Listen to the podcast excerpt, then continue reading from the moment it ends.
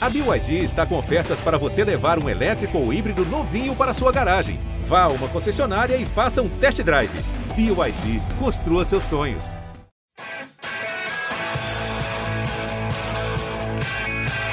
Rolou para Cafu, para Raí, pro gol. E que gol! Partiu o Rogério, pé direito na bola, passou pela barreira. Gol! bola, posição legal. Mineiro bateu, bateu, bateu. Gol! Bom dia para quem é de bom dia, boa tarde para quem é de boa tarde, boa noite para quem é de boa noite. Se você está nos ouvindo de madrugada, boa sorte. Mais uma vez, pela terceira vez seguida, já posso pedir música no Fantástico. Não é Leandro Canônico que está aqui, sou eu, Eduardo Rodrigues. E hoje um dia muito especial.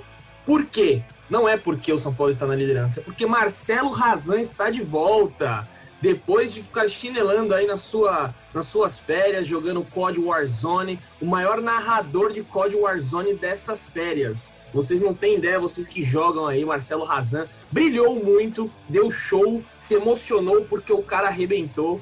E ele está de volta aqui, Marcelinho Razan. Muito bom estar contigo, saudades. E eu já abro contigo, depois a gente apresenta o outro ali. Talvez você possa apresentar, porque ele tá com um cabelo hoje especial. Então já passo a bola para você, Marcelo Razan. Bem-vindo de volta. E já emenda aí as suas boas, as boas voltas e o que foi o jogo do São Paulo ontem, que abriu vantagem na liderança do Campeonato Brasileiro. Fala, Edu. Nosso outro convidado já fala o nome, galerinha do podcast de São Paulo. Sentiram minha falta? Quero saber. Você sentiu minha falta, Dudu? Responde para mim, cara. Tô com saudades. Cara, eu vi nas redes sociais aí no Twitter a galera pedindo na Razan. Estou com saudade. Teve uma, uma mulher aí, eu não, não vou lembrar o nome, talvez eu até possa tentar ver aqui, que ela falou: Estou com saudade, Marcelo Razan, do Narrazan, é, quero de volta. Quem sabe a gente não possa fazer hoje um Narrazan no final, né? Vamos ver, oh. surpresa aí. Mas sempre a gente sente saudade de você, está de volta. E já sei que não vai durar muito tempo, né? Porque daqui a pouco você vai chinelar de novo, vai pegar outras férias aí é, é, difícil, galera. É difícil manter a, os craques entre a gente. Eu tô na escola Marcelo Prado, nosso Guinho, ele que me ensinou a trabalhar com planejamento de férias assim. Bom estar de volta com os amigos, já estava com saudade do podcast de São Paulo. A galera estava perguntando se ia ter episódio, todo mundo querendo. Claro, São Paulo na liderança, 50 pontos na tabela do Brasileirão, abriu 7 em relação ao segundo colocado, o Atlético Mineiro, depois da vitória do último dos três jogos atrasados, 4 a 0 no Botafogo, quarta-feira à noite no Morumbi, aquele jogo remarcado, um dos três jogos remarcados, e um jogo que o São Paulo não teve nenhuma dificuldade para construir o placar, na verdade matou o jogo já no primeiro tempo, abriu 3 a 0 teve um jogador expulso do Botafogo, Marcelo Benevenuto, acho, aos 33 minutos do primeiro tempo, numa entrada em cima do Luan, e o São Paulo construiu o placar com muita facilidade e autoridade, a ponto de, no segundo tempo, o Diniz, já pensando no clássico de domingo contra o Corinthians e na sequência pela frente que é dura, né? Tem Atlético Mineiro também, é, tirar alguns dos jogadores que estão pendurados. Entraram com vários pendurados, né? Então ele já foi tirando os jogadores a partir dos 10 minutos do segundo tempo, foi poupando a galera. E o São Paulo ainda fez um quarto gol ali com o Hernandes. Foram dois gols do Brenner, dois golaços, aliás, pela jogada construída Primeiro uma tabela, Luciano, Gabriel Sara, o Igor Gomes participa, depois o Sara Cruz, o Brenner toca de cabeça, no outro um contra-ataque rápido, uma enfiada do Luciano com a mão, parece que ele colocou aquela bola ali, o Brenner fuzila de pé esquerdo, a bola entra no alto da rede, vigésimo gol do Brenner né, na temporada, artilheiro absoluto, disparado, um fenômeno essa, esse segundo semestre do Brenner, é impressionante. Quem que fez o outro gol? Tô até esquecendo de cabeça, você lembra? Reinaldo Hernanes. Reinaldo de pênalti, Reinaldo de pênalti, verdade. Aquela bola na mão que acho que o jogador do Botafogo esconde o braço, mas ele puxa um pouquinho para trás na hora e pega no braço mesmo ali, o VAR checou e deu pênalti. O último gol do Hernandes de pé esquerdo de fora da área, já no finalzinho do segundo tempo, 4 a 0 é, com muita autoridade, com muito mérito, e o São Paulo confirmando o favoritismo de peso para brigar fortíssimo por esse campeonato brasileiro. Quem diria, hein? As voltas do mundo do futebol. Quando eu estava de férias, São Paulo estava tentando confirmar essa liderança e abrir vantagem. Agora já abriu vantagem na liderança. Vamos falar. Será que eu sou zica ou ajuda? Eu já não sei mais nada. Fala aí, Renanzinho, com seu cabelo estiloso, Parece, é, sei lá, o que você tá parecendo, mas tá bonito demais. A galera precisava ver isso aí. Fala, Razinha, fala, Edu. Cara, na realidade eu tento sempre parecer o Hamilton. Esse é o meu, meu foco da vida. Tá bem de referência, então. Tá bem de referência. Pois é, pois é, uma boa tarde. É, muito prazer estar de volta. Que partidaça do São Paulo Futebol Clube. Ontem não tomou conhecimento do adversário. Botafogo um time frágil, mas o São Paulo fez o que tinha que ser feito. É, quando existia um, existe uma certa, um certo, uma certa neblina, né? Quando São Paulo vai, vai enfrentar times em, é, com uma certa inferioridade técnica, né? E porque eles jogam com, com as linhas baixas, São Paulo vinha tendo muita dificuldade para enfrentar esse, esse tipo de esse tipo de marcação e ontem não tomou conhecimento uma partidaça do São Paulo. Quero até deixar aqui que posso ser astronauta, porque o que joga Gabriel Sara é inacreditável. É de direita, é de esquerda, vai para um lado, vai para o outro. São Paulo realmente se consolida na liderança, abre vantagem e olha, já está começando a tomar uma distância difícil de pegar, hein? O olha, Renanzinho, ah, antes de você apresentar essa possibilidade, essa coisa nova que vai acontecer aqui nesse programa, Edu, é, Renanzinho deu gancho bom, porque o Gabriel Furman, que é jornalista também, São Paulino, comenta principalmente futebol de base, ele fez um tweet que eu achei muito bom, cara, outro dia, exatamente falando, pegando esse gancho do Renanzinho. Eu preciso achar aqui certinho para eu falar exatamente o que ele falou, mas foi algo assim: o Brasil nunca teve uma, uma escola tão grande de astronautas preparados desde não sei qual ano que tal, porque o Gabriel Sara está jogando muito. Porque na época que ele estava jogando mal, tinha gente que criticava o Sara e falava: ah, se o Gabriel Sara é jogador, eu sou astronauta. Tá aí. Tem um monte de astronauta agora para o Brasil. E o Gabriel foi muito bem nessa. Eu vou achar o tweet certinho bem depois para falar. Aqui. E olha só como são as coisas nesse podcast, né? A gente estava falando aqui do jogo contra o, contra o Vasco, é, desculpa, contra o Botafogo. Falamos aí um pouco sobre o, o jogo, Gabriel Sara, o Brenner, um momento mágico. E chega uma pessoa aqui nesse podcast, primeira vez que ele está conosco. Eu chamei já umas duas vezes, mas ele chinelou. É, porque o cara é uma estrela, né? Então é difícil, a gente tem que ligar dias antes para fazer contato e tem tal. falar mas... com o assessor, com o empresário. Ele é uma estrela do mundo dos esportes. Exatamente. E ele estava ontem ao lado, bem pertinho, daquele amor de amigos entre Fernando Diniz e Luciano. Estamos aqui com Caio Maciel. Caião, prazer estar contigo aqui neste podcast. Até que enfim você é, está aqui conosco. E aí, queria que você falasse um pouco aí é, sobre ontem, o que você viu do jogo. Você mandou mensagem no WhatsApp ali na hora falando que poderia ter um, um VT bacana daquela, matéria, daquela cena dos dois. Conta aí o que, que você achou daquela cena maravilhosa entre Luciano e Fernando Diniz, mais uma da série que eles estão protagonizando nesse Campeonato Brasileiro. Boa tarde a todos, bom dia, boa noite, né? não sei que horas que vai. Olha, primeiro, primeiramente tem que me defender aqui. Esse negócio de chinelo não tem, não você me chama um segundo antes, só para eu não participar, entendeu? Eu já falei para você ligar para minha assessora antes para combinar, pô. Já falei isso aí. Mas agora. Olha lá, ó, é... Olha a estrela. É um prazer estar aqui com vocês. A galera que ouve aí, acho que eles não têm noção do trabalho que vocês fazem, que não é muito, na verdade, só estou aqui puxando o saco mesmo. Não, mas que é um trabalho incrível. É, não é à toa que só tem informação de primeira. Então, para mim é um prazer estar aqui. Um abraço aí para a galera que tá. O Razan, que é um monstro, o cara não para nunca, igual geladeira, nunca desliga. Renanzinho e Edu, um prazer, obrigado pelo convite. Agora, é, falando do, do, jogo de ontem, quando eu vi aquela cena, eu falei, nossa, a história por trás da cena dos dois, né, da relação Diniz e, e, e Luciano é, é incrível, né? Tem muito mais a ser contado, a gente só tocou a superfície. Então, aquela brincadeira que a gente viu Imagino que não, é, que não é gravado, que não vai para o ar. Então, eles têm uma relação muito única mesmo. Não é à toa que os melhores desempenhos da carreira do Luciano foram com o Fernando Diniz, né?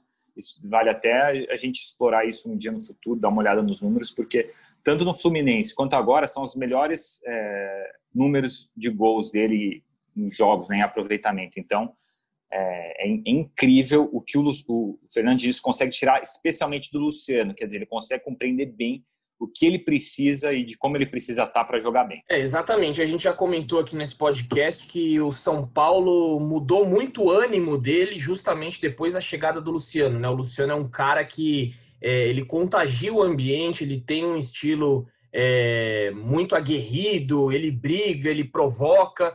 Então eu acho, na, na, minha humilde opinião, que o Luciano tem uma grande parcela desse momento que o São Paulo vive. Depois que ele foi trocado com o Everton, o Everton era um jogador totalmente diferente na parte anímica, não era um jogador que dava essa raça, podemos dizer assim. e o Luciano, ele, acredito que ele contagiou. E do lado do Brenner faz uma dupla muito boa. No jogo de ontem ele não marcou, teve esse, essa, ele ficou marcado ontem pela cena é, inusitada com o Fernando Diniz, só que ele foi muito importante em praticamente todos os gols do São Paulo. Se a gente lembrar o primeiro, ele faz a tabela com o Gabriel Sara, e aí o Gabriel Sara consegue chegar na linha de fundo e cruzar para o Brenner, ele abre a marcação inteira do, do Botafogo. No segundo gol, ele dá o passe para o Brenner, e durante o jogo teve cabeçada, que o goleiro fez uma defesa incrível, teve bola na trave, enfim, o Luciano está numa fase espetacular.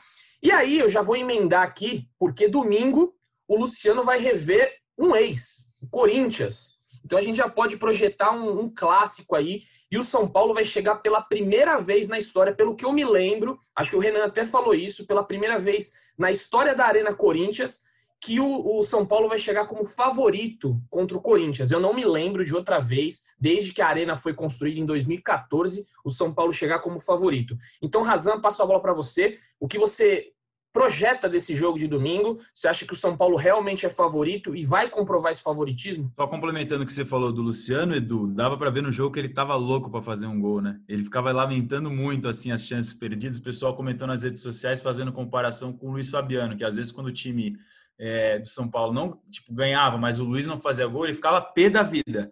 O Luciano tem um pouco disso também, né? Deu para ver até uma hora ele brincando com o Brenner, eles tapando a boca assim, acho que foi na hora do pênalti conversando alguma coisa. Deve ser alguma resenha deles. O Brenner falou que eles brincam bastante um com o outro. Sobre o clássico de domingo, 18 e 15 na Neoquímica Arena, é, eu concordo. São Paulo é favorito, sim. É, é o líder do campeonato, já tem uma vantagem enorme para cima do segundo. E o Corinthians não está num ano bom, pelo contrário, um ano bem ruim do Corinthians de uma forma geral. O futebol do Corinthians não, não, não chegou perto do que o São Paulo já apresentou quando teve os seus momentos de auge. O auge do Corinthians não chegou perto do auge do São Paulo nesse ano. Então, São Paulo é sim favorito mesmo jogando fora de casa. Tentando puxar aqui na memória se já chegou dessa maneira. É, pode até ser que tenha tido algum clássico que poderia ter alguma ligeira vantagem, alguém pudesse acreditar, que eu não me lembro também. Mas o panorama que é hoje, acho que nenhum chegou perto. assim. Esse pré-jogo, olhando para os dois times e olhando para o jogo de domingo, é difícil alguém não apontar o São Paulo como favorito, mas clássico é clássico, tem toda aquela história do futebol, a gente sabe como é que é, ainda mais jogando fora de casa. O Corinthians na sua casa nunca perdeu para o São Paulo, tem o tabu, que é incômodo para a torcida. É, eu lembro de, de um, alguns jogos marcantes do São Paulo na Arena. Eu lembro, por exemplo, a demissão do Diego Aguirre em 2018 foi depois de um empate com o Corinthians na Arena. Corinthians, na, no qual o São Paulo jogou com um jogador a mais o segundo tempo inteiro e o empate tornou a pressão tal. Insustentável eu não diria que era, porque o Aguirre foi campeão do turno daquele, daquele torneio, né? Do primeiro turno de 2018 e ele acabou sendo demitido, no, talvez o pior erro da gestão do Raí no departamento de futebol. Talvez esse tenha sido o pior erro. É, a demissão do Aguirre faltando poucas rodadas para o fim do Brasileirão, sendo que chegaram a cogitar, o, chegaram a cogitar a renovação e o Aguirre não quis. O Aguirre quis deixar para o fim do campeonato e aí acabaram demitindo ele e veio o Jardim e a história todo mundo já conhece. Teve um outro jogo é, que o São Paulo dominou, teve as ações, eu não sei agora, foram vários clássicos lá que eu acompanhei, mas teve um eu não sei se foi semifinal do Paulista, é, que teve um, foi muito parelho assim, o São Paulo dominou, mas não conseguiu fazer o placar. Foi, acho que foi a semifinal que o São Paulo tomou gol no finalzinho de escanteio, não é isso? 2017, gol do Rodriguinho. 2017, exatamente. Acho que foi o jogo talvez que o São Paulo mais tenha merecido, ou um dos que mais tenha merecido, ou que mais ameaçou. Teve acho que um outro empate também, mas acho que esse ficou bem marcado porque é, tomou gol no finalzinho, assim, último lance, o lance de escanteio é, o Diego Souza entra no segundo tempo do jogo, enfim. E aí acaba não, não vindo a vitória. Então, assim, olhando o pré-jogo, São Paulo favorito, mas quantas vezes a gente não, já não viu o clássico, o time que está por baixo dá vencer e dar a reviravolta e aí às vezes até embala no campeonato. Então, é lógico que a invencibilidade que São Paulo construiu, o número de gols marcados que São Paulo vem fazendo, que chama muita atenção, a ofensividade, um, um dos defeitos da equipe que era tomar muito gol, não está tomando gol, né, do não tomou gol nos últimos três jogos, é isso? Exatamente. Aí o Fernando Diniz, eu até perguntei para ele ontem na, na coletiva, e ele não gosta muito de falar que foi por conta de entrada do Arboleda, ou do Bruno Alves, ou do Luan. É, ele diz que o, o time vai evoluindo, é normal, e ele esperava essa evolução. Evolução que está acontecendo e o, o Volpe, eu até brinquei ontem, né? Tirei uma foto lá, eu falei, Thiago Volpe pagou o plano de sócio torcedor mais caro da história de São Paulo para assistir os três últimos jogos do gramado, porque ele nos três últimos jogos ele não fez absolutamente nada. A função do Volpe hoje é sair jogando com os pés, porque com a mão nem tá precisando. Então, essa solidez defensiva que era um problema é, e a falta de efetividade que se tornou uma virtude, que agora o time cria e faz, é eficiente Está é, tá tudo caminhando para o São Paulo é, buscar coisas grandes, como já está tentando buscar. Está na semifinal da Copa do Brasil e está liderando com folga o brasileiro. Lembrando que o Flamengo tem um jogo a menos, né? vai jogar contra o Grêmio. Essa vantagem que é de sete, hoje é de 7 pode até cair para 5 se o Flamengo vencer a sua partida. Então, São Paulo favorito, mas tem que esperar. E tem o fator eleição, que a gente já já vai falar mais tarde. Todo convidado aqui a gente tem que colocar na fogueira, né? Então, Caio Maciel aqui como São Paulo líder e ele estreando aqui, já vou na lata. Quanto será Corinthians e São Paulo no domingo? Caio Maciel já comenta. Palpitar é brincar, você vai palpitar aqui agora. E aí você já comenta o que você espera desse jogo. De e vai quebrar cara, lógico. A gente sempre quebra cara aqui fazendo palpite. Exatamente, essa é a ideia, né? Colocar o convidado em saia justa, adoro. Olha, já que a palpite está autorizado aqui pelo, pelo relator a errar, eu chuto, eu chuto 2 a 0 para o São Paulo. Mas esse, eu acho que o São Paulo vai ganhar de verdade, não por, porque o Corinthians está tão mal, mas eu acho que porque o, o São Paulo está naquela vibração de que parece que as coisas acontecem para o time, né? Então é uma vibração de que, de que é, você vê times que vão chegar. E eu estou vendo muito isso no São Paulo. E ganhar clássico é muito importante para o time que chega, né? Então eu acho que o, o, o São Paulo vai acho que ganha. Vocês falaram aí, é verdade. Eu fiquei tentando puxar a memória quando que o São Paulo foi tão favorito contra o Corinthians, principalmente fora de casa, né? Eu não consegui lembrar. Eu acho que, é, porque desde que a Arena foi inaugurada, o Corinthians foi bicampeão brasileiro, tricampeão paulista, e o São Paulo não ganhou nada. Então, o, o Corinthians, de fato, ele vem desde a da inauguração da casa do, do Corinthians. O, o, o, São Paulo vem mal, o Corinthians vem bem, e pela primeira vez o, o São Paulo é, é, acreditou num projeto, né? acreditou num cara, numa ideia. E eu até comentei outro dia com, com o Felipe que participa sempre aqui, né? Que eu conversei com um dirigente, assim, em um dos jogos, que agora a gente fica na arquibancada, e ele estava ao meu lado, e eu perguntei para ele, né? Eu falei assim, é, você está vendo evolução no, no trabalho do, do, do, Diniz? Ele falou assim, não só estou vendo evolução, como ele tem que dar certo. Eu falei, mas por quê? Só porque você trouxe? Ele falou, não, eu nunca vi alguém fazer coisas tão incríveis quanto ele faz em um grupo. Nunca vi um técnico fazer coisas tão incríveis quanto o Diniz faz. Então não é possível que esse cara vai dar errado. E ele falava isso com uma convicção, isso, olha, faz uns meses, hein? Faz um tempo. Ele falava isso com uma convicção lá atrás, assim, acreditando friamente no cara. Então, diante desse cenário todo que eu vejo e aquela convicção de meses atrás está se confirmando agora em resultado, acho que o São Paulo é, vai de 2 a 0 aí, né? O meu chute. O chute mais fácil, quem faz o gol? O Brenner, principalmente porque o, Corinthians é o maior freguês do Brenner. E porque, de fato, o Corinthians, assim, é claro que clássico pode acontecer qualquer coisa. Mas eu não vejo, quando rola a bola para qualquer jogo do Corinthians, eu não vejo por onde eles vão conseguir ganhar o jogo, entendeu? O São Paulo tem uma variação, principalmente com a volta do Daniel Alves, que ele, ele tem o time debaixo do braço, assim, ele, ele inicia muito bem as jogadas. É, o, o, São Paulo tem uma variação que ontem, por exemplo, foi um atropelo, assim, foram muitas chances de era bola cruzada por cima, era jogada é, por baixo, era tabela, era lançamento longo, ligação direta. Então eles resolvem muito rápido as jogadas do São Paulo, isso é muito impressionante, né? Em três, quatro toques, tá, tá, tá, eles chegam no gol e resolvem, se é para errar ou não. Por isso, esse que era um problema até no, no primeiro semestre, né? eles tinham muito volume e finalizavam e faziam pouco gol, né? Quando era Pato e Pablo. Agora parece que, que com Brenner e, e, e, Luciano esse volume virou gol, então e, e 2 a 0 porque o Cássio vai fazer uma boa partida, hein? Então por isso eu acho que talvez vocês tenham razão. Não consegui lembrar ainda quando o São é, Paulo foi tão favorito. Tá, tá ousado o Caio Marcel, tá dando até os não, gols para defender, eu, hein, eu, eu, gosto de, eu gosto de convidado Exagerei. assim, eu gosto de convidado assim, não ficou em cima do muro, eu passei do limite. Vai fazer gol e que o Cássio ainda vai brilhar mesmo levando 2 a 0. Pois é, é. convidado. É.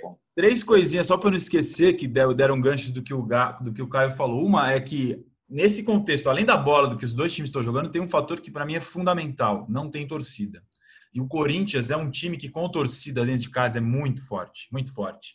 E, e o São Paulo já sofreu bastante lá, teve aquela goleada vexatória de 6 a 1 acho que foi em 2015, dos reservas, que dói no torcedor. Então o Corinthians em casa com torcida é muito forte. Está comprovado, se a gente levantar os números aí, já tiveram reportagens, o futebol no, na pandemia, sem torcida, os visitantes e os mandantes estão tendo uma inversão, né? Antes o mandante tinha uma vantagem muito maior para jogar com torcida. Então, o fator torcida, sem ter torcida pró Corinthians, acho que pesa muito a favor do São Paulo. Outra coisa que o Caio falou, Daniel Alves voltando, isso é importante a gente lembrar. Cumpre suspensão, cumpriu suspensão contra o Botafogo. É, o São Paulo jogou também, que pode até ser que alguém tenha esquecido que ele não tem entrado em campo, mas de fato foi um desfalque importantíssimo e volta agora. Imagino que no lugar do Tietchan, se for o natural, ou só se a gente for só se o Diniz for querer fazer alguma mudança inesperada. A gente não sabe. O, o time está de folga nesta quinta-feira, treina sexta e sábado antes do clássico de domingo. E eu passo a bola para o Renanzinho, depois eu falo a terceira coisa, que eu já estou falando demais. Só, só uma coisa, Renan, desculpa te atravessar de novo. O Caio falou aí que não lembra a última vez que o São Paulo foi favorito, mas em 2016 aplicou um 4 a 0 no Corinthians, né? Gols de Cueva, David Neres, Chaves e Luiz Araújo. Foi 4 a 0 no Morumbi, no Morumbi, no Morumbi. É que o Caio falou até que não, não lembrava quando que foi favorito, nem no Morumbi, nem no. Mas eu, eu também não lembro se naquele jogo o São Paulo era jogo, favorito. Ganhou de 4 a 0 Cueva. Mas Cueva acho que deu três assistências e fez um é, gol de pênalti, jogou demais, acabou com o jogo. Era Exato. um O Corinthians tinha ali. O Corinthians ali tinha aquele time com Balbuena, tinha Rodriguinho, Giovanni Augusto, é, Marquinhos Gabriel numa boa fase, Romero, Fagner, Cássio. Ou seja, eu acho que o Corinthians era favorito naquele jogo. Porque o São, o São Paulo tinha muitos garotos, ainda tinha Thiago Mendes, João Schmidt, Rodrigo Caio. É, não lembro. Enfim. Eu não lembro. Kelvin. Lembro. Então eu acho que ganhou de 4 a 0 mas mesmo assim o Corinthians era passar... favorito. Era só uma só um passar aqui, Uma outra pra... coisa também que é interessante a gente observar, mais um reencontro de Diniz e Wagner Mancini, né? Mancini no Verdade. Exatamente. Exatamente. Inclusive o Praz, o Praz é, fez uma pergunta ontem para o Diniz na coletiva, porque vai ter uma matéria especial no Esporte Espetacular sobre esse reencontro dos dois. E a resposta do Diniz foi muito legal. Ele considera o Mancini assim um baita de um amigo. Deu para perceber ali na, na fala do Diniz como ele gosta do Mancini. Disse, inclusive, que foi um dos melhores treinadores que ele foi treinado, porque o Diniz foi treinado por Mancini. Então, rasgou elogios para o companheiro. Mas desculpa, Renanzinho, Fale aí, o microfone é seu. Imagina, Du, você tem crédito demais. É, concordo que o São Paulo é favorito para o confronto de domingo. E tem uma questão polêmica que gostaria de levantar. Sem torcida, na Arena Corinthians, sem torcida, depois do Morumbi, lá é o melhor local para o São Paulo desenvolver o dinizismo. O dinizismo, no caso. Vocês concordam? Por que, que você acha? Por causa do gramado, velocidade que a bola anda? Exatamente. Pela proposta de jogo do São Paulo, acredito que ali seja o, o local que mais vai conseguir trocar passes rápidos e conseguir pegar o adversário de surpresa. Acho que São Paulo vem numa crescente, numa confiança que exala. O Corinthians não consegue apresentar boas partidas, não tem sequência. E é como o Caio disse, é muito difícil você bater de frente com um time que está confiante e consolidado com um repertório tão grande que é o São Paulo de hoje. É, eu acho, eu acho que é uma, uma, uma, teoria interessante. Eu não tinha pensado, confesso, um ponto de vista que eu não tinha pensado, Renanzinho. Talvez sim, mas o único, único não, né? Clássico, a gente nunca sabe exatamente o que, que vai rolar. Num lance pode mudar tudo que a gente está projetando aqui. Mas sabendo como o Mancini trabalhou, conhece bem o Diniz, como o Edu já falou, eles se conhecem, já se enfrentaram várias vezes. Tenho certeza que o Mancini vai preparar uma estratégia especial para esse jogo, sabendo da fase do São Paulo, de vários jogos de invencibilidade, líder com vantagem, semifinalista da Copa do Brasil, confiança lá na altura. O Mancini, eu imagino, vai preparar uma estratégia especial para segurar esse São Paulo de alguma forma. Como? Não sei. Não, não, não vejo tantos os jogos do Corinthians como a gente acompanha do São Paulo pelo trabalho do dia a dia de setorista. Mas eu acho que o Mancini, de alguma forma, ele vai tentar buscar é, travar esse jogo, ou não sei se vai sair no contra-ataque, se vai congestionar o meio de campo, se vai ficar fechadinho lá atrás, mas ele, ele precisa e tem, tem conhecimento do trabalho do Diniz para tentar um antídoto assim. E o Diniz, pelo contrário, também deve imaginar alguma coisa do lado do Mancini. Então, esse duelo dos treinadores acho que vai ser interessante. Mas vocês acham, Caio, Edu, que teoria do Renanzinho pode, pode fazer sentido no gramado aí da Arena Corinthians? Favorece o dinizismo? É, o, se a gente for levar em consideração o gramado do estádio do Palmeiras, do Allianz Parque, faz sentido, porque o São Paulo sobrou contra o Palmeiras ali. Claro que era um Palmeiras de Vanderlei Luxemburgo que andava mais para trás do que para frente, diferente do time do Abel agora. Será interessante, inclusive, esse duelo entre São Paulo e Palmeiras no segundo turno. E aí a gente vai ver o que que se muda alguma coisa, mas no Allianz Parque realmente essa tese do Renan é, se comprovou o São Paulo conseguiu rodar muito a bola, teve velocidade, os laterais jogaram muito naquele jogo, Reinaldo e Igor Vinícius na ocasião. Então, pode ser, pode ser que, que saia. E eu acho assim, só dando meu palpite aqui sobre o favoritismo que eu não falei, é, o São Paulo, se ele for nos 15 primeiros minutos, como ele tem entrado nos jogos e fizer um gol, aí esquece. Aí você pode esperar que o, São Paulo tem tudo para fazer uma goleada, porque o Corinthians vai querer sair, não vai querer perder do líder e do seu rival, e aí a coisa vai complicar. E o São Paulo só foi tão bem ontem por conta daquele gol do Brenner, porque senão o Botafogo ia se fechar, ia começar a complicar, não ia conseguir entrar na área, é, enfim. Eu acho que o, o, que vale, vai valer muito nesse jogo são os primeiros 20, 25 minutos. Se o São Paulo conseguir abrir o placar, aí não tem como segurar. Agora, se o Corinthians conseguir segurar esse resultado, pelo menos no primeiro tempo, aí é um outro jogo, clássico é clássico, a gente vai ver o que acontece. Mas eu acho que os primeiros minutos vão ser essenciais nesse jogo. É, é bom a gente lembrar também do jogo do Vasco, né? Que o São Paulo foi superior, tentou, tentou e não conseguiu, né? Não conseguiu vencer o Vasco dentro de casa. Então, é, Mancini ele é muito estudioso, ele vai ver o que, que o, Sapinto conseguiu fazer ali para segurar o São Paulo. É claro que ele acabou contando também um pouco com a sorte, né? Não tem esse negócio de saber sofrer. Ele, é, o, São Paulo, o Brenner, por exemplo, perdeu um gol cara a cara no jogo contra o Vasco.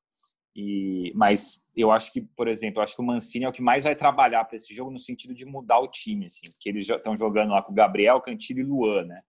O Luan ele tem pouco poder de marcação, então acho que ele vai colocar mais um cara ali no meio campo, ou recuar o Ramiro, ou tirar o Otero é, para segurar essa criatividade do São Paulo, né? Porque o São Paulo não tem muita aquela velocidade assim, muitos jogadores muito velozes, mas ele tem é, muitos jogadores é, é com capacidade de passe muito bom. Então a bola corre muito no, no jogo do São Paulo, né? Ela, é, ela corre mais é, que, que, que, os jogadores têm de velocidade. Então acho que faz sentido isso que o Renazinho falou da, do gramado, mas o, Edu fez um contraponto aí que é verdade. O Mancini ele vai armar o time de um jeito que ele vai tentar amarrar de qualquer jeito o São Paulo. Se esse gol não sair no começo e o São Paulo não tiver paciência, o jogo pode se tornar muito complicado, né? E, e o Raza falou aí, que eu vou retornar lá o que ele falou lá atrás, a torcida, de fato, os Corinthians, quando tem torcida lá, e a gente está vendo os números aí do, do time na sua casa, faz muita diferença. É uma grande oportunidade para o São Paulo, né? Ganhar um clássico no momento em que o time está muito bem, indicando ali em cima sete pontos do, do vice-líder. Então, acho que é, o, o Diniz vai ter que trabalhar essa questão de uma grande oportunidade de ganhar um jogo e é, a gente sabe, né, ganhar um clássico muda, pode mudar o astral completamente do time daqui para frente, assim, já está bom, mas eu digo assim, no sentido de confiança, a gente sabe que um clássico ele ele, ele muda, ele pode mudar para cima e para baixo. Então, uma grande oportunidade do São Paulo. E se, e se, o trabalho do Diniz tem aquelas, aquelas manchas do Mirassol, é, do Lanús, eliminação na primeira fase de grupos da Libertadores, do, do Binacional, perdendo do Binacional, tomando gol, o único time que tomou gol do Binacional. Por outro lado, uma das virtudes é justamente o desempenho do São Paulo em clássicos, né? Se eu não estou enganado, ele está invicto em clássicos, não é isso, Edu? É, no, e, no ano, sim do ano está invicto em clássicos, o que era um trauma para o torcedor. Clássico São Paulo vinha sendo saco de pancada nos últimos anos. Era sempre entrava por baixo, se ganhasse o um empate ali já estava conseguindo uma coisa fora do normal e agora não, ao contrário, virou. Então, esse esse desempenho em clássicos é um fator positivo, um dos muitos fatores positivos do trabalho do Diniz. Já tem na bagagem a quebra do tabu no Allianz Parque e pode ter agora a grande oportunidade de ter a quebra do tabu na, na Arena do Corinthians, o que seria, por si só, já um feito importante. Já tá mar... Se ele conseguir os dois, o primeiro já está na história porque já conseguiu. Se conseguir os dois, entra mais ainda. Com uma perspectiva de buscar títulos, um ou dois, são possibilidades reais que hoje existem. É, realmente, o, o, futuro, que há pouco tempo o túnel não mostrava nenhuma luz, aquela, aquela luz no fim do túnel que o torcedor não conseguia enxergar há dois, três meses, agora está piscando com uma placa bem grande assim. Quem sabe o futuro, a luz no fim do túnel está chegando para São Paulo. Posso ser polêmico aqui? Polêmica. Se o São Paulo conseguir quatro pontos no jogo contra Corinthians e Atlético Mineiro, é campeão. Falei, tá registrado aqui. Tá registrado aqui. Informação. Tá não registrado. o Caio... faz isso. Tá se complicando. O Caio, o só olhou, deu uma olhada, não faz isso. Semana passada, a gente, no último podcast, na verdade, a gente debateu aqui quem acreditava no título brasileiro, na Copa do Brasil. O Renanzinho falou que vai ser campeão da Copa do Brasil e do brasileiro. Então, eu tô tranquilo. Eu só falei que vai ser do brasileiro. E então, tô, tô de boa. Se conseguir quatro pontos, o São Paulo, porque assim, cara, vai uma, uma vantagem muito grande que vai abrir. É, dificilmente. Mas calma aí, qual quatro pontos? Porque os três pontos contra o Galo valem mais do que os três pontos contra o Corinthians nesse momento, né? Qual Será? combinação aí? É, é uma, pela é uma questão, questão de adversário direto, né? Pela questão de adversário direto. É uma boa questão. Agora você me fez. Bom, vai ser no Morumbi o jogo contra o Galo. O Galo oscila muito, então talvez um empate contra o Corinthians e uma vitória contra o Atlético Mineiro. Acho que esse é o cenário ideal. Claro, seis pontos é o cenário ideal, mas se fosse um uhum. empate e uma vitória, eu acho que é melhor ganhar do Galo e empatar com o Corinthians. Mas enfim, o São, o, o, o São Paulo tem tudo para ganhar seis pontos, porque está numa, numa fase espetacular. Está dando tudo certo para o São Paulo. É inacreditável. Aquele chute do Hernanes ontem, o jogo já, todo mundo já tranquilo, tocando para um lado, para o outro. Ele dominou de esquerda no ângulo, sem chance para o goleiro. Ou seja, tudo acontece para o tricolor. Ó, ó, peraí, informação importante aqui. A gente faz o podcast ao vivo, as coisas chegam enquanto a gente está gravando. E saíram os resultados dos testes do São Paulo testou Eita. positivo, testou positivo para líder do Brasileirão, tá confirmado. Não é possível. Inclusive, Ai, pegadinha do balá! A torcida, Eu inclusive, hoje estava. É, a, torcida tava, a, torcida tava nervosa esse, é, hoje com, com um negócio que falaram aí que o, o, São Paulo, o elenco do São Paulo já tomou a vacina contra o coronavírus, né? Porque ninguém pega no São Paulo. Teve essa brincadeira aí hoje. Claro que ninguém tomou vacina, até porque a vacina não chegou, infelizmente. Estamos ansiosos por ela, que chegue logo. Enquanto isso, a gente tem que continuar tomando todas as medidas protetivas. Ó, para acreditar certinho que eu tinha falado da brincadeira do Gabriel Fu, o tweet dele aqui, exatamente como ele escreveu. O Brasil não tinha uma escola de formação de astronautas até o ano de 2020, quando Gabriel Sara estreou pelo profissional do São Paulo e em poucos meses formou mais astronautas do que a NASA em seus mais de 60 anos de história. Muito bom, sensacional. A galera ficava, o meme era isso, né? Ah, se o Sara é jogador, eu sou astronauta e tal. Na época que ele estava mal, enfim. Ele até deu algumas entrevistas, acho que o Edu falou com familiares dele, né, Edu? É, enfim, como é que foi difícil a fase dele ali de pancada, redes sociais foi um inchamento, e aí ele começou a recuperar a confiança, muito porque o Diniz bancou, segurou, começou talvez naquele jogo contra o Santos ali que ele faz dois gols na Vila Belmiro, empate por 2 a 2 ali mais firme, né? Mas sempre se manteve no time titular e hoje é um cara assim fundamental no, no nesse time de São Paulo. Acho que o é. Gabriel Sara logo logo estará na seleção brasileira. Né? É impressionante a evolução. É, se manter nesse ritmo, logo logo já tá com a 10 na amarelinha. Ô, louco! Você é muito otimista. Mas não, esse é podcast aqui hoje tá ousado, hein? Esse podcast Nossa. hoje tá muito pra cima. Daqui a pouco. Não, eu tô aqui hoje para me arrepender das minhas escolhas. o Brenner daqui a pouco vai ser chamado de Brenaldo também. Brenaldo Fenômeno. Calma, vamos. vamos Temos São Paulo. Brenaldo Fenômeno. Peraí, recapitulando aqui, ó. Recapitulando aqui esse podcast. Você que chegou agora, tá perdido, tá escutando do carro, tá lavando uma louça, não entendeu onde é que você tá. É São Paulo, podcast das previsões furadas ou cravadas. Gabriel Sara, camisa 10 da futuro camisa 10 da seleção brasileira por Renan Vieira, guarde esse nome, esse nome é importante. Mais importante do que do Sara é o do Renan Vieira. É, Caio Maciel, São Paulo 2, Corinthians 0 na Arena Corinthians no domingo, gol do Brenner e de quem mais? Não, não, é o, o só Cássio um. brilhando. Cássio brilhando. Cássio brilhando com defesas e São Paulo, se fizer quatro pontos contra Atlético Mineiro e Corinthians melhor com uma vitória sobre o Galo um empate contra o Corinthians, quatro pontos, será campeão brasileiro by Eduardo Rodrigues. Só está faltando eu falar alguma besteira aqui, mas eu vou me segurar. É isso, é isso, é melhor segurar. E essa previsão do Gabriel Sara eu discordo um pouco, acho que precisa um pouco mais de bola. Ele, às vezes, é, um jogo ou outro ali, ele fica mais sumido, não tem. Ele, ele é muito bom, é um motorzinho, mas acho que ainda falta, vamos ter calma. É um garoto jovem ainda, tem muito a dar. Eu falei com o pai dele, como o Razan falou, foi ex-jogador, né? É um ex-jogador, foi jogador de futebol, jogou no Joinville, e ele falou uma coisa, ele falou: quando o Gabriel Sara bater uma falta, repare, ele nunca vai errar o gol.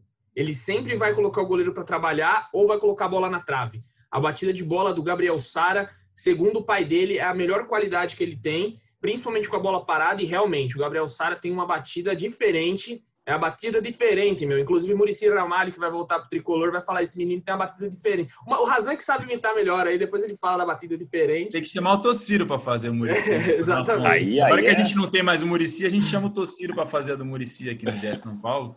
Perdemos ele pro tricolor. Eu ia falar justamente isso, Edu, que, que me chama muita atenção no Sara, realmente a batida dele na bola. É, é diferente mesmo, né? Não é o. Ele tem que bater a falta, então, pô. Porque o, o Daniel. O, o Daniel deixa ele bater agora, né? Tá deixando. Nas últimas Agora, que eu lembro, ele tem batido. No último, jogo, no último jogo, o Daniel foi fominho. Até ia colocar um tweet disso que o Daniel tinha que deixar pro Sara, porque não, não tá rolando. O Daniel erra muito essas faltas. Aí. Não, Sara de perto da área ali é, é, é, é, um pouco mesmo do que o pai do, do, do Sara falou pro Edu. A bola vai no gol. É, se vai entrar, é outra história, mas já entrou, né? É, contra o Fortaleza.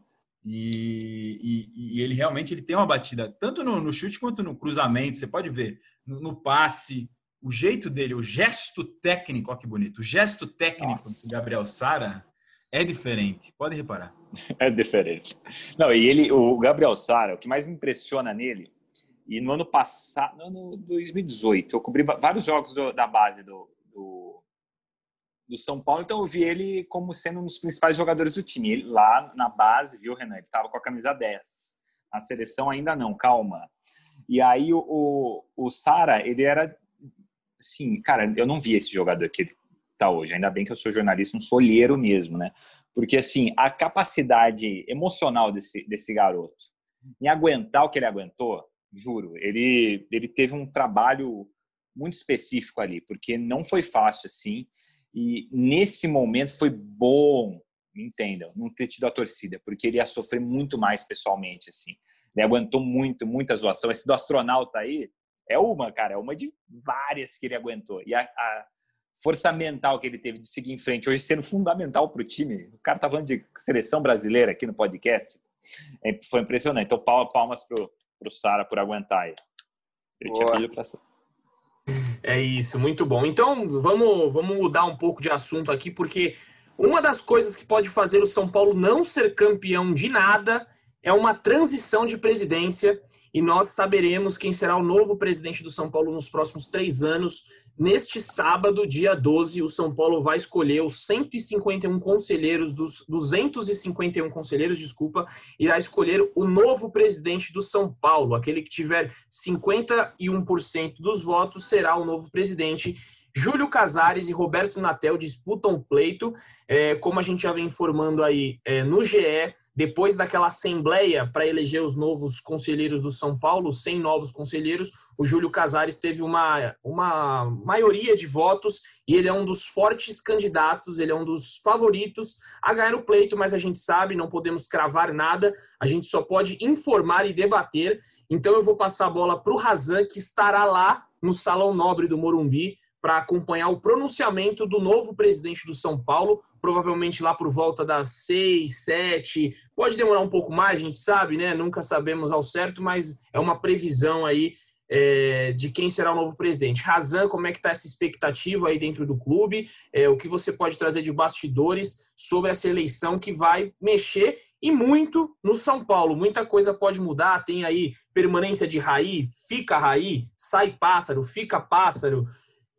O Diniz a gente já sabe que vai ficar mas tem muita coisa que pode acontecer, então o microfone é seu. É isso, Edu. Estaremos lá, plantãozinho no Morumbi, aquele plantão que você gosta, gostoso, né?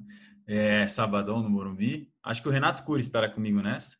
É, e, e, é isso, sim. Roberto Natel e o Júlio Casares são os candidatos é, à presidência. Como, como já está dito e, e, foi mostrado nessa primeira eleição dos 100 novos conselheiros, o Júlio Casares abriu uma vantagem né, entre esses 100 conselheiros eleitos. Então, ele é realmente o grande favorito de cabeça, como eu estava de férias, eu não vou lembrar exatamente o número de, da vantagem, talvez o Edu saiba, mas é coisa de 70 e poucos a 20 e poucos, não é isso, Edu? Se você lembrar, você me corrige aí depois, se foi 70 e poucos pró com Júlio Casares e 20 e poucos pró Roberto Natel é, nas eleições. Foi, foi 76 24. 76 24. Então, uma vantagem entre os seis, entre os 100 conselheiros eleitos, ele já abriu uma vantagem de praticamente dois terços aí entre os eleitos. Os vitalícios, muda pouquíssimo, pode mudar assim nessa reta final. As alianças que foram feitas ao longo dos últimos meses de campanha, elas não devem se desmantelar a poucos dias da eleição. Então, uma vantagem que já se previa entre os vitalícios de, sei lá, entre 15 a 20 conselheiros de vantagem para o Júlio, aumentou na, depois da Assembleia Geral com, esses, com esse placar que o Edu acabou de dar. Então, dá praticamente dois terços. A previsão da votação de quem está por dentro do bastidor é, é, algo nesse sentido, de dois terços dos votos dos conselheiros pró-Júlio Casares na eleição de sábado. É, a previsão de todo mundo. Até o próprio Roberto, a gente entrevistou o Roberto e o Júlio né, nessa semana aqui no GE. Quem quiser acompanhar, tem lá as duas lives, uma hora exatamente cravada no cronômetro para os dois apresentarem suas propostas. O próprio Roberto sabe que é difícil né, reverter essa vantagem a poucos dias da eleição de sábado. Seria algo muito improvável se o Roberto Natel vencesse essa eleição, algo muito surpreendente diante do panorama que a gente tem hoje, quinta-feira, é, dia 10 de dezembro, antivéspera da eleição de São Paulo, que, diferente dos outros clubes, esse voto indireto, como a gente já explicou, os sócios elegem os conselheiros e os conselheiros elegem o presidente. Os conselheiros vitalícios agora serão 160, mas o quadro atual tem 151, porque esses nove de diferença são conselheiros vitalícios que faleceram.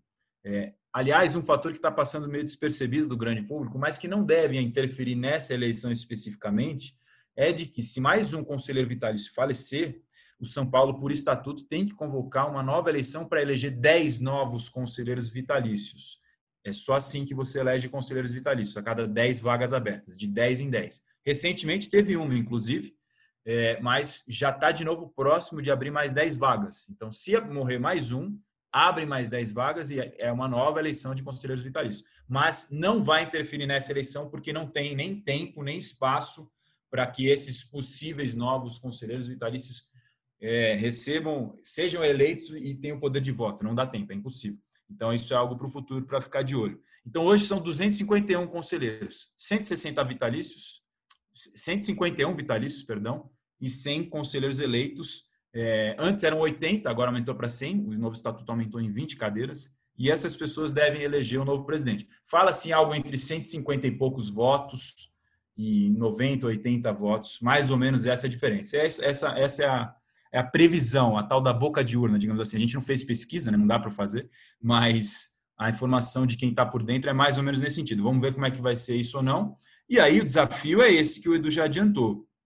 É, a gente fez uma matéria durante essa semana no GE falando que no caso do Casares, que é o favorito, já acertou inclusive com o Murici, como já é público, para ser o coordenador de futebol, é bom deixar claro, essa vai ser a função do Murici no, no São Paulo, se o Casares vencer, coordenador técnico, vai ser um elo entre direção, comissão técnica, vai ajudar na, na recepção de garotos de cutia que cheguem para o profissional, para o cara já entender o que é jogar no profissional do São Paulo com um cara que viveu no, no Morumbi a vida inteira, que jogou no São Paulo, que foi treinador, que é ídolo da torcida é, e vai também atuar no dia a dia do vestiário. O Murici vai ser mais ou menos essa a função dele.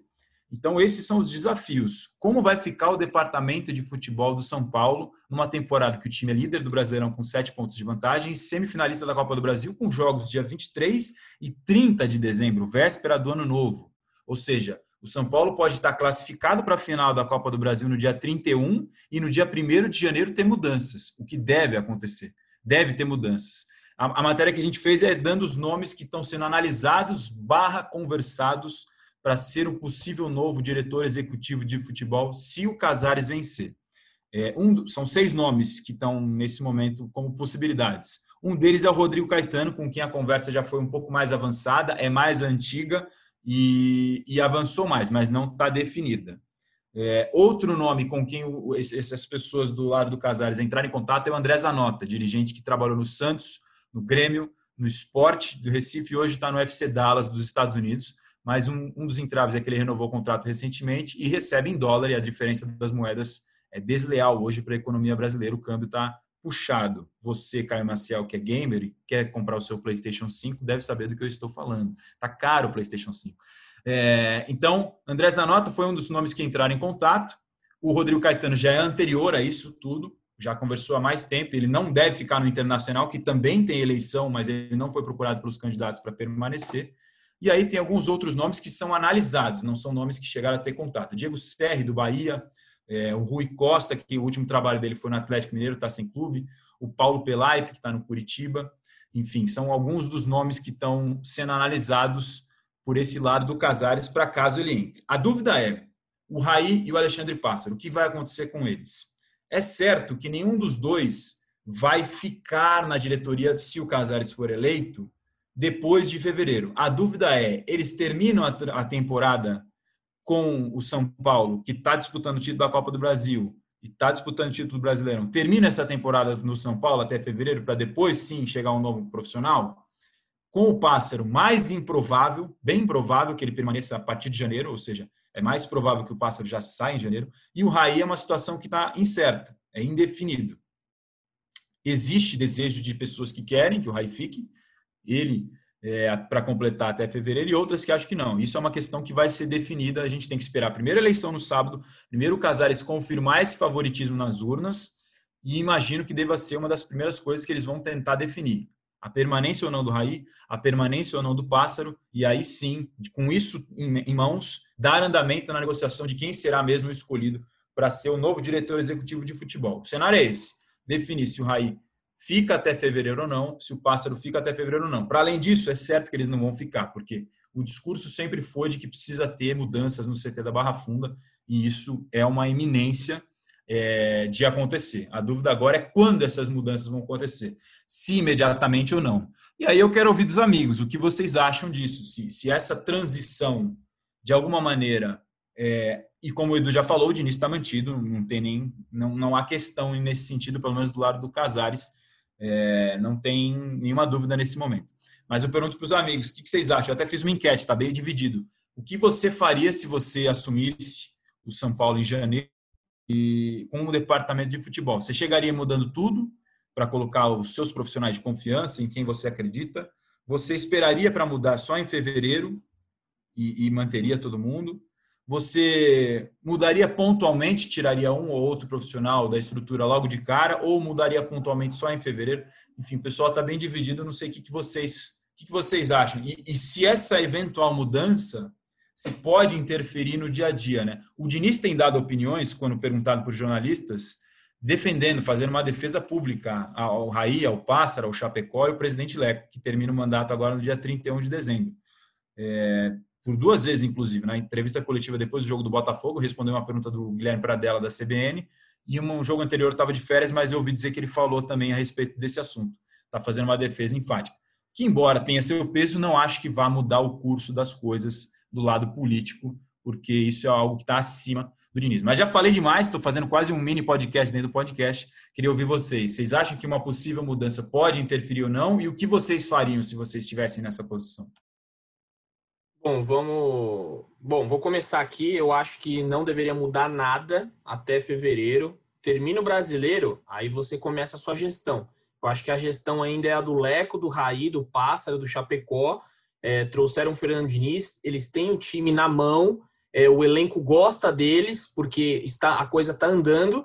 Então, é, num cenário ideal, o novo presidente do São Paulo tinha que entrar com muita humildade e falar: ó, eu, eu sentar com todo mundo e falar: ó, é, eu estou entrando, é, Fulano e Fulano, vocês sabem que vocês não vão continuar comigo, só que eu quero é, que vocês continuem até o final do Campeonato Brasileiro, até o final dessa temporada, e depois a gente senta e conversa novamente. Mas eu acho que o cenário ideal seria isso. Não é o cenário que eu acho que vai acontecer, porque a gente sabe que política de clube é política numa forma geral, né? É muito ego, é muita briga de poder. Então, é, tem aquela coisa, eu não vou, eu posso ser campeão brasileiro, eu vou colocar as minhas pessoas é, para ter esse título lá na frente. Em fevereiro não vai ser o, o Raí, não vai ser o Pássaro, o Leco que foram campeões, não. Vai ser a minha gestão. Já vai tentar colocar a gestão dele à frente de qualquer coisa. É, tá pensando no dele, não vai pensar no São Paulo, não vai pensar no clube. Isso não aconteceria só no São Paulo, eu acho que aconteceria em qualquer clube. A vaidade é muito grande entre políticos, é, no Brasil, no futebol, no mundo. É, o cenário ideal seria manter todo mundo, seria a minha opção, mas eu acho que não vai acontecer. Só complementando antes de passar para o Caio e para o Renanzinho, esqueci de mencionar um dos nomes que são analisados pelo lado do Casares. Analisado, esses, esses outros quatro que eu citei: Paulo Pelaipe, do Curitiba, o Diego Serri, do Bahia, o Rui Costa, que está sem clube, teve seu último trabalho Atlético Mineiro em fevereiro, acho. E o outro é o Jorge Macedo, do Ceará. São esses os quatro nomes que, que são analisados, mas não chegou a ter uma conversa de fato. E para completar o que o Edu falou sobre política, é, política também é feita de alianças, né? E, e para construir essa coalizão que hoje apoia a chapa grafite do Júlio Casares, foram feitas alianças para chegar num número maior de conselheiros. Então, quando você faz alianças, você tem que articular, você tem que é, ceder de um lado e fazer do outro. É um, uma via de mão dupla. Então, os diferentes grupos políticos devem ter as suas condições para fechar uma aliança e aí cada um vai puxando para o seu lado da sua preferência para construir um, uma chapa desse tipo. Então, imagino que cada grupo tem a sua preferência por A, B ou C e aí, em cima disso, ele constrói o que, é inegociável e o que, que é possível de ceder. Não, isso aqui, esse nome aqui é inegociável, esse nome aqui dá para a gente conversar, esse nome, vamos ver lá para frente. Pensando na parte técnica, já dando minha opinião, eu concordo com o Edu. Pensando só na parte técnica, esquecendo política. O, o cenário ideal para você tentar, se você pensar que uma mudança pode trazer algum tipo de prejuízo, ela já não vai ser boa. Nesse momento, estou falando. Só eh, pontualmente até fevereiro se fosse para escolher pensando na parte técnica e sem pensar na política, eu teria a mesma opção de Edu, teria até o final de fevereiro para terminar esse ciclo de vez. É, mas o fator político é impossível da gente ignorar. Digam Caio e Renanzinho. Tinha deixado para o Renan, o Renan deixou para mim, ficou deixa, deixa, ninguém chutou a bola, enfim, eu vi então. então, é, eu concordo com vocês, assim, eu não mexeria em absolutamente nada, eu não tiraria um quadro do lugar, né? Porque não só porque a bola está entrando agora, mas porque quando ela não estava entrando, né? É muito fácil, é muito simplista você falar, por exemplo, era culpa do Raí, era culpa do pássaro. Assim como porque agora está dando certo, não é 100% mérito deles, é um conjunto de fatores. Eu ouso dizer assim que se eles, se o, se o Casares entrar, vencer, como tudo indica, né? Como é a tendência das, das informações que vocês trouxeram, se ele tirar o Raí, eu, eu ouso dizer que o título do Palmeiras, o título do São Paulo é, brasileiro, tá, tá, corre risco. Sinceramente, eu acho que se ele tirar o Raí em janeiro, o título brasileiro do São Paulo corre seríssimo risco. E eu digo isso com informação também, porque eu, é, eu tenho um contato dentro de São Paulo, não vou dar mais detalhes, de que é, o Raí não só ele é querido do ponto de vista de é, pessoal, de, do ponto de vista harmônico, mas como ele, ele é importante para os jogadores. O papel Raí ali é importante para os jogadores e o Pássaro é importante para o Raí, entendeu? É, o Pássaro é um cara que pro Raí ele é fundamental e o Raí para os jogadores é muito importante. Então, assim, esse é um momento assim de que se o, o falou e falou muito bem assim, né? Para se vencer na política é preciso fazer alianças e para se fazer alianças é preciso fazer promessas. Então essas já foram feitas, né? Ele vai ter que cumprir e o, o, o eventual próximo presidente do, do, São Paulo. Só que para ele cumprir, acho que ele deveria é, conversar com, com, a rapaziada dele e falar assim, galera, é, para a gente ser campeão, vamos fazer uma, uma, uma aliança informal aqui é, vamos deixar como tá, porque por mais que ele queira colocar a mão, né? Se der errado, a culpa é dele também, entendeu? Então, assim, ele tem muito mais a perder do que a ganhar. Então, é, eu acho que o São Paulino deveria começar uma campanha nesse sentido de que, assim, não mexer nada para tentar, é, no São Paulo, enquanto instituição, quebrar esse tabu de oito anos, gente. Faz oito anos que o São Paulo não ganhou um título, né? nem paulista. Então, assim, se o São Paulino, o São Paulino deveria começar a se mobilizar agora para que essa questão política é, não interfira em um, trabalho que está é, tá funcionando depois de muito suor, né? Depois de muito suor aí, tá, a, a bola está entrando finalmente. Fala aí, Renazito. Tô nessa linha, Caio. É, acredito que a política nunca pode ser maior que a instituição. O torcedor São Paulino já começa a se mexer nas redes sociais. Tenho visto que a torcida, da mesma forma que bateu no Diniz tanto, agora abraçou de uma forma, é, entraram de cabeça. Então, o Diniz, segunda vez que ele fala sobre o desejo dele, da, da importância do Raí e do Pássaro em continuar no elenco, então isso com certeza reflete dentro de, de campo. Ele não falaria se, se não fosse algo importante para ele. E se o Casares começar já mudando em janeiro, eu já acho que começa bem mal, porque mostra que mais uma vez estão colocando a política acima da instituição São Paulo Futebol Clube. Então, serve de alerta para todo, todo mundo ficar de olho, porque realmente estou com o Caio. Acho que se mudar, se começar uma guerra política novamente nesse momento, o São Paulo pode colocar tudo a perder. Que final de semana, hein? Eleição no sábado, clássico contra o Corinthians domingo na Neoquímica Arena. Teremos emoções fortes para o São Paulino. É isso, um final de semana maravilhoso, assim como este podcast aqui, Razan dando um open bar de informação com a política. E eu vou terminar esse podcast aqui. A gente falou há pouco é, neste podcast sobre aquela fake news que rolou é, sobre os jogadores do São Paulo já terem sido vacinados pela Sinovac, pela vacina do coronavírus. E o governo de São Paulo, em seu Twitter oficial, acabou de soltar uma nota. Hashtag fake news. É falso que jogadores do São Paulo Futebol Clube tenham recebido a vacina Coronavac. A vacina, desenvolvida e testada pelo Instituto Butantan em parceria com o laboratório Sinovac Life Science, ainda está em fase de testes. Ou seja, o governo de São Paulo desmentiu, é fake news e já já estará no GE para você, no GE mais perto de você, você vai poder ler a, a, matéria lá, que a gente vai subir uma notinha já já. Para vocês verem, gente. Mas, oh, maravilhoso. Não, desculpa, maravilhoso, Edu. Maravilhoso. maravilhoso. o governo de São Paulo. Tem que desmentir que os caras estão levando vacina, pô. Não, é surreal. É verdade isso? É aqui, ó. Jamais, ó. O tweet é real? Ó, entra aí no governo de São Paulo oficial, ó. Ai, cara. Tá aí, ó. Tamo perdido mesmo. O objetivo do Twitter foi atingido com sucesso, né? Com sucesso, Nossa. exatamente.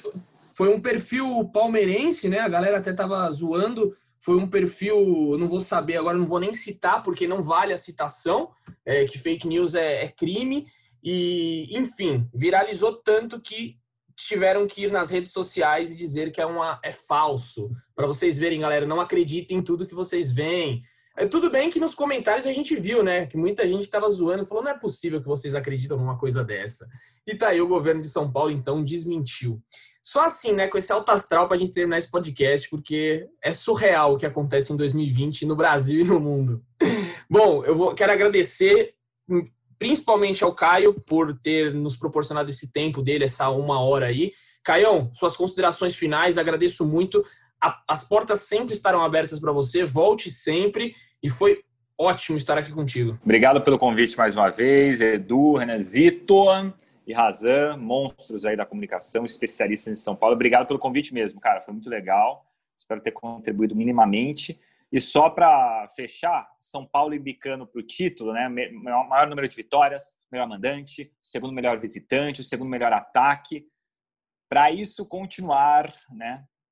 Nada deve mudar. Né? Esse deve ser o slogan do torcedor aí para essa questão política. E boa sorte para vocês que esse final de semana para o São Paulino vai ser assim inacreditável sobre vários aspectos. Né? Então, obrigado mais uma vez pelo convite quem quiser depois me desafiar para um X1, o Hazan está falando aí, no Rainbow Six Siege, que é o jogo que eu sou mais assim adepto, ou no Free Fire, é só chamar.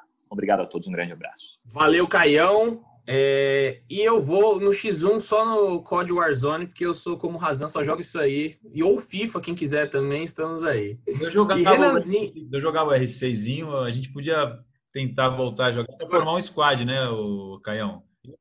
É, o Gil Gilfrida, Temos uma o ideia, Gilfrida é o... Bruno Gilfrida, setorista do É, Santos aí, aqui ó. no GE. Vou ver se eu volto a jogar. Boa, boa. É isso. Renanzinho, valeu mais uma vez, um abração. E essa sua tiara aí no cabelo tá estilo demais, Muito hein, pai? obrigado, Edu. Só eu, Ney e Hamilton temos coragem de meter uma dessa. Mas vamos nessa, né? Mais um episódio. Queria deixar um, um abraço aqui para novamente para Brasilândia, freguesia do Otto, da Zona Norte aí de São Paulo. E aproveitar que o Marcelo Razão está de volta, ele é um cara que, que, que gosta das minhas teses sobre cartola, me dá essa moral. Queria também deixar mais uma dica aqui pro, pro nosso pro nosso time de cartoleiros. Galera, domingo não é Brenner. Pode ser também, mas eu iria de Luciano, hein? Então essa é a minha dica aí. Um abraço e até a próxima oportunidade. Um beijão. Valeu, Nanzinho. E hoje, eh, quem chama esse quadro aqui sempre é o Leandro Canoni. Então eu vou ter a honra, mas é muita honra, de chamar aquele quadro, Nanzinho, que a gente ama. O Na Razan está de volta, com o Razan de volta das férias. Tem Na Razan. E o Razan, Marcelito Razan, vai soltar aí o primeiro gol do menino Brenner. Menino Brenner que naquele momento fez o 19 gol na temporada, depois ele ia fazer o vigésimo. O primeiro gol foi uma tabela bonita e eu estou aqui conversando com o Marcelo Razan e ele pediu esse gol, falou quero narrar esse, então já, tá, já, já é algo preparado, já está preparando há dias. Vamos lá, Razan. O microfone é seu. Eu já agradeço aqui de antemão porque a gente vai terminar com essa narração maravilhosa de Marcelo Razan. O Narrazan com vocês. Só antes do Narrazan dizer que Leandro Canônico é um chinelo dos grandes, hein? Eu saio de férias, volto e o cara não tá aqui, ô Edu. Nosso algodão doce sumiu. É tão bom que todo mundo quer, né, cara? Todo mundo quer o algodão doce. Faz três episódios que ele nos largou. Três episódios, tá triste. Mas tudo bem. Vamos ao Narrazan. Domina Igor Gomes pelo lado esquerdo, tapinha pro Luciano, de primeira pro Sara, devolveu, saiu a tabela, devolveu mais uma vez pro Sara, linha de fundo pra ele, cruzamento pra dentro da área, toque de cabeça!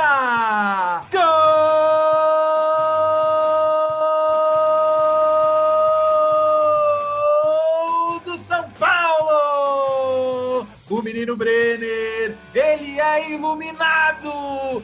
Brenner, Brenner, Brenner, Brenner de cabeça! Não tá mais comigo, tabelinha Luciano Gabriel Sara. O cruzamento saiu na medida. Ele testou pro fundo do gol. Não deu pro goleirão do Botafogo, Diego Cavalieri. São Paulo 1, Botafogo 0. Palmas pro menino Razan. Eu só queria dizer que se eu, Espetacular! se eu falasse Brenner, Brenner, Brenner, Brenner, já a língua não ia Não dá, dar. não dá.